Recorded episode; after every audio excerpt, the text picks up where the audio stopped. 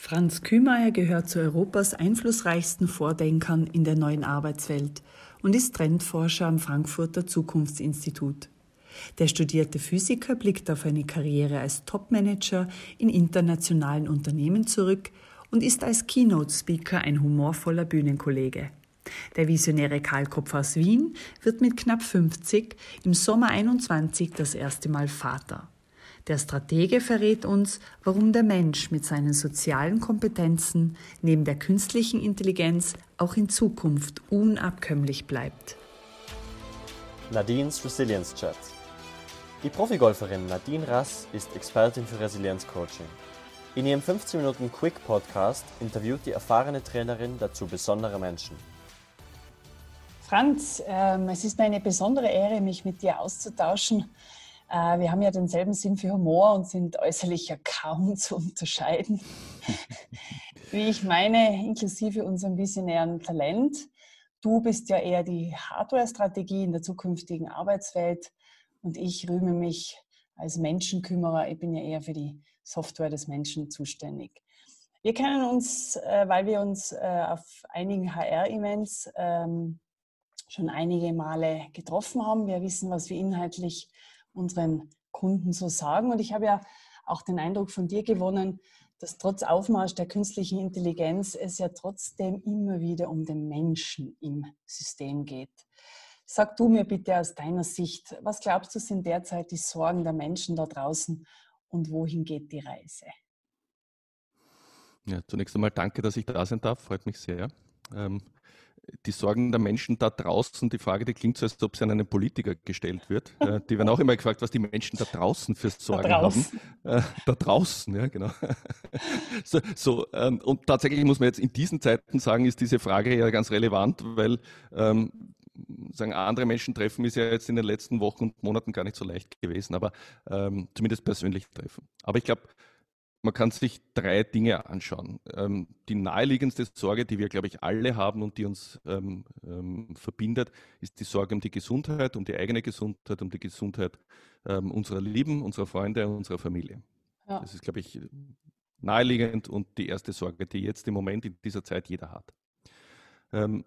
Kurzfristig, glaube ich, gibt es eine weitere Sorge, nämlich die um sozusagen die wirtschaftliche Zukunft, um die ganz persönliche wirtschaftliche Zukunft. Wir haben die größte Arbeitslosigkeit seit dem Ende des Zweiten Weltkriegs. Über eine halbe Million Menschen sind in Österreich arbeitslos, in Deutschland sind es drei Millionen. Also stellt sich sozusagen für viele ja im Moment nicht nur die Frage, wie es nach der Krise weitergeht, sondern ob es überhaupt nach der Krise weitergehen kann. Und deswegen finde ich so Diskussionen wie Homeoffice etc. ist auch immer so ein Orchideenthema für Privilegierte, weil mhm. für ganz viele Menschen hat das ja wenig Relevanz, sondern da ist eher die Frage, wie finde ich überhaupt noch einen Job oder geht mein Unternehmen, ähm, kann das überleben etc. So, und langfristig, glaube ich, ist die Sorge die, ähm, um einen Begriff, den man vielleicht gute Arbeit nennen könnte, also um die Rolle des Menschen in der Arbeitswelt. Ähm, nehmen uns die Maschinen das ab? Ja. Ähm, stehen, stehen wir im Wettbewerb mit den Maschinen, ergänzen sie uns? Ähm, und dann natürlich auch die Frage, lässt sich unser ökonomisches Modell mit Ökologie in Einklang bringen? Ja? Mhm. Ähm, also langfristig wartet noch sehr viel Arbeit auf uns auch. Ja. Großer Veränderungsprozess, der gerade stattfindet, wo wir mittendrin sind. Ähm, Franz, wo wir eigentlich schon wieder bei meinem Thema sind, Veränderung ist ein sehr schwieriger Prozess im Hirn. Das Hirn kennt ja unter Druck oder Überforderung nur drei Reize, den Modi äh, Flucht, Kampf oder Starre. Und wir leben ja einfach jetzt in dieser Veränderungsphase. Rationell betrachtet wissen wir das ja alle. Jeder spricht darüber, man hört und liest sehr viel. Ähm, wie gehst du selber damit um, auch als Unternehmer in deiner Position? Naja, also Zeiten der Veränderung sind einmal Zeiten, die uns helfen, unser eigenes mentales Modell besser zu verstehen. Ähm, jetzt, ich bin ja Trendforscher ähm, bin aber natürlich nicht der Einzige, der über die Zukunft nachdenkt und nicht nur die Kolleginnen und Kollegen, die auch Trendforscher sind, sondern der Mensch ist ein Trendforscher. Jeder mhm. von uns entwickelt immer ein Bild von morgen, immer ein Bild von der Zukunft. Ja? Wenn du in der Früh aufstehst, hast du eine Vorstellung davon, was wird der Tag bringen. Vielleicht nachdem du den ersten Kaffee getrunken hast und wach bist. Ja? Aber du hast eine Vorstellung, was wird der Tag bringen. Wenn du irgendwas startest im Leben, eine Beziehung, einen neuen Job, ein Projekt, irgendwas, du entwickelst eine Vorstellung von dem, wie das werden wird. So. Ähm, und dieses mentale Modell wird dann herausgefordert, wenn die Wirklichkeit von dem Plan abweicht. Also wenn eine Disruption ja. stattfindet, wie man dann so schön sagt. Also wenn eine genau. Krise kommt. So, ähm, wenn, wenn alles so läuft, wie wir uns das geplant haben, ähm, dann brauche ich nicht großartig ähm, sozusagen sagen, äh, habe ich Veränderungstoleranz. Nein, also wenn es eh, eh so läuft, wie ich es geplant habe, äh, dann brauche ich nicht sonderlich tolerant sein. Erst dann, wenn die Wirklichkeit deutlich abweicht. Ne? Mhm. So, und ich glaube, da kann man sich zwei Sachen anschauen und das geht mir ganz genauso. Das eine ist, wenn du eine lineare Vorstellung von der Zukunft hast. Also du sagst, meine Erfahrung hat mich gelehrt, jedes Jahr verändert sich ein bisschen was. Ähm, zum Beispiel Sachen werden teurer ähm, oder Wirtschaftswachstum oder irgendwelche Dinge. Ähm, dann hast du so ein lineares Modell. Also die Zukunft verändert sich, aber nur so schrittweise. Und dann kommt eine Entwicklung daher, die eben Disruption ist, die uns erschüttert. Und das Spannende ist, dass die wenigsten Disruptionen wirklich komplett schlagartig passieren, sondern dass es vorher schwache Signale des Wandels gibt. Mhm. Wenn du da jetzt zum Beispiel anschaust, die letzten Wochen und Monate, die waren alle geprägt von diesem, wie werden wir neu arbeiten, von zu Hause arbeiten und solche Dinge. Ähm, da hätte es jetzt aber nicht Corona gebraucht, dass man über das nachdenkt. Du und ich und viele andere wissen das, auf HR-Konferenzen etc. wird seit Jahren über dieses Thema gesprochen. Mhm. Man hätte so ausreichend Zeit gehabt. So, das heißt, ähm, eine der ersten Erkenntnisse, die ich auch persönlich habe, ist, bin ich sensibel genug für schwache Signale des Wandels? Weil solange das schwache Signale sind, kann ich mich damit wappnen für die starke Veränderung, die weiter hinten in der Zeit dann passiert. Das heißt, da kann mhm. ich noch Dinge ausprobieren, experimentieren, kann spielerisch sein. Wenn mich die Wirklichkeit einmal überholt hat, dann bin ich im Krisenmodus. Aber genau, bis dahin Krisenmodus, kann ich spielen. absolut. Mhm. Und dann hat genau. der Mensch natürlich dann auch damit verbundene Emotionen. Wo wir schon bei meiner nächsten Frage wären, künstliche Intelligenz und Digitalisierung ist ja in vielen Berufen im Vormarsch. Und paradoxerweise nimmt, äh, wie ich behaupte, die einsame Single-Gesellschaft zu. Der Wunsch nach ehrlichen Emotionen, Zusammenhalt, Zwischenmenschlichkeit wächst. Du warst ja auch als Manager in großen Unternehmen an der Front und äh, kannst du uns da hinter den Vorhang blicken lassen, Franz? Waren da irgendwelche äh, menschliche, ich sage mal, Kummerbaustellen? Und wie bist du mit dem da umgegangen, wenn du zum Beispiel äh, Jobs kündigen hast müssen und Menschen wirklich diese mhm. Mitteilung überbringen haben müssen? Hast müssen, Entschuldige. Naja, ich habe das ähm, Glück gehabt, dass meine ähm, Karriere als, als Manager in einer Branche und zu einem Zeitpunkt stattgefunden hat, die zunächst einmal eine allgemeine Erfolgsgeschichte war. Also das muss man vielleicht vorausschicken. Ähm, ich habe ähm, internationale Top-Management-Positionen in der IT-Branche ähm, gehabt, bevor ich selbst Unternehmen gegründet habe. Mhm. Und das waren Zeiten und sind nach wie vor in dieser Branche, in vielen Unternehmen Zeiten, die von Wachstum geprägt sind. Also da denkt man sich, wenn man dann sagt, Kummerbaustelle, ist das ein Luxusproblem. Ne? Mhm. Ähm, mhm. aber tatsächlich muss man sagen, auch in dem Wachstum passieren so Dinge wie Wachstumsschmerzen. Ähm, also eines der Unternehmen, in dem ich gearbeitet habe, da habe ich als Mitarbeiter Nummer 35 begonnen und als ich dann das Unternehmen verlassen habe, waren es 400 Mitarbeiter. So, also verzehnfacht in wenigen Jahren. Und in dieser Verzehnfachung hast du dann die Situation, dass ähm, sich die Frage stellt, Identität, sind wir immer noch die gleichen, die wir mal mhm. waren? Als wir 30 waren, haben wir uns alle gekannt. Da waren wir alle befreundet miteinander, haben alle mehr oder weniger am gleichen Mittagstisch gegessen. Bei 400 kommt dann Anonymität dazu, Zwischenschichten von Managern dazu. Und auf einmal bist du sozusagen von einer Gemeinschaft, die irgendwas erreichen will, in einem ja, kleineren Konzern sozusagen dann tätig. Mhm, ja. Mhm. Ähm, und da, da geht Persönlichkeit auch verloren. So, das ist das eine. Das Zweite ist natürlich, nicht immer sind Dinge super erfolgreich und manches geht auch schief. Ähm, ich habe ähm, an einigen recht großen Unternehmensübernahmen ähm, mitgearbeitet. Internationale Übernahmen, amerikanischer Konzern übernimmt äh, europäisches Unternehmen etc. Und da muss man dann halt sagen, nicht immer ist es so, wenn zwei zusammengehen, zwei Unternehmen, dass eins und eins zwei ergibt, nämlich bei der Mitarbeiterzahl, sondern mhm. manchmal hast du 1 plus 1 ist dann 1,8. Ja?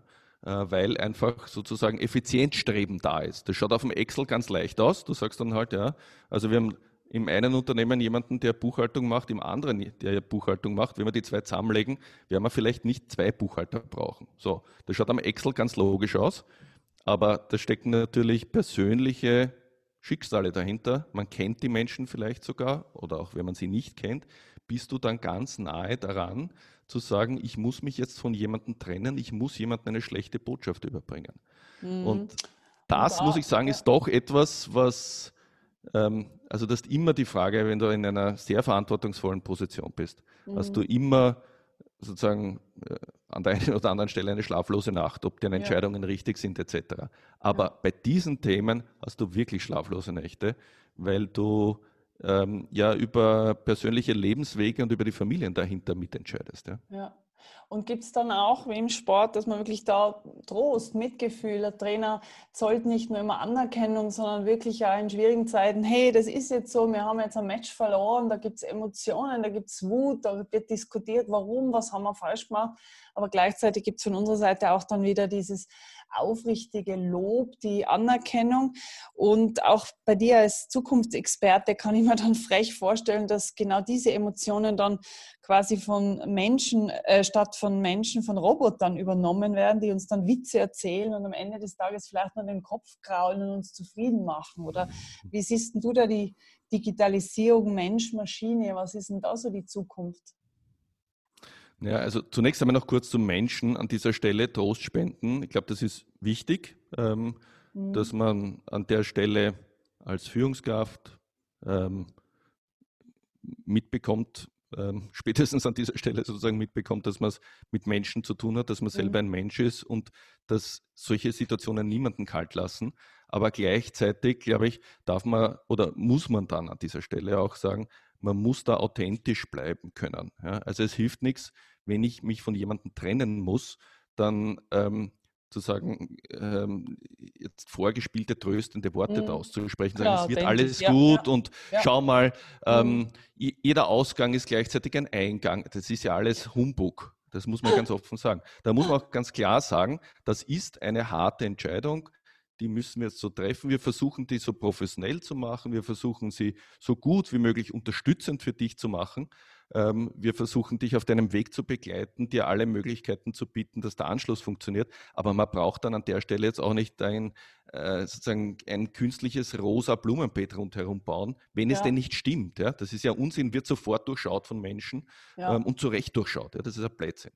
So, ja, die Manipulation dort, gell, zum Sport weniger der Fall ist, weil das sind einfach, das ist einfach viel authentischer aufgrund natürlich der Bewegung, aufgrund der Motorik sichtbar und das ist natürlich im kognitiven Bereich viel manipulativer. Apropos Manipulation, manchmal den Eindruck, dass gerade die sozialen Medienkanäle uns mit Illusionen überfluten und der Wunsch nach einer perfekten Welt, nach einem perfekten Job, aber auch einem perfekten Partner oder vielleicht auch einem perfekten Look äh, wird fast schon schmerzhaft gesteigert. Wo siehst denn da die Zukunft? Wo geht denn da die Reise mit uns Menschen hin? Naja, also ich glaube, man muss sagen, wir haben es im Wirtschaftsleben von erwachsenen Menschen mit erwachsenen Menschen zu tun. Ja? Ähm, und daher ist sozusagen Ehrlichkeit und Authentizität das Wichtigste aus meiner Sicht. Ja? Ähm, das ist die, die Währung, die man hat, ähm, die letzten Endes auch Vertrauen aufbaut. Wenn ich mir anschaue, wohin sich dann sozusagen Individualisierung, weil das ist ja das, was du gerade äh, ja, gesprochen ja. hast, entwickelt, dann muss man sagen, wir gehen jetzt aus unserer Sicht aus einer Phase raus, die eine ganz starke Ego-Phase war. Ähm, eine Phase, in der wir Individualisierung ins Extrem getrieben haben. Also wenn du an die Autobranche denkst, ja, ähm, früher hat es geheißen, du kannst ja die Farbe vom Auto aussuchen und das war es dann auch schon. Und heute hast du einen Autokonfigurator, wo du da 127.000 verschiedene Extras zusammenstellen kannst für das Jemand, Auto. Ja? der so wie ich geballt ist, völlig überfordert ist. Ja, genau, genau. So, Auswahl, ähm, ja. Ja. Früher hat es gegeben ORF 1 und ORF 2. Ja. ja. zwei Fernsehprogramme, aufstehen zum Fernseher, hingehen und umschalten, weil die Fernbedienung noch nicht da war. Jetzt haben wir soziale Medien, wir haben digitale Medien, wir haben Netflix, wir haben hunderttausend verschiedene Optionen und erwarten das auch. So, und diese Individualisierung, diese Erwartungshaltung übertragen wir auch auf uns als Menschen.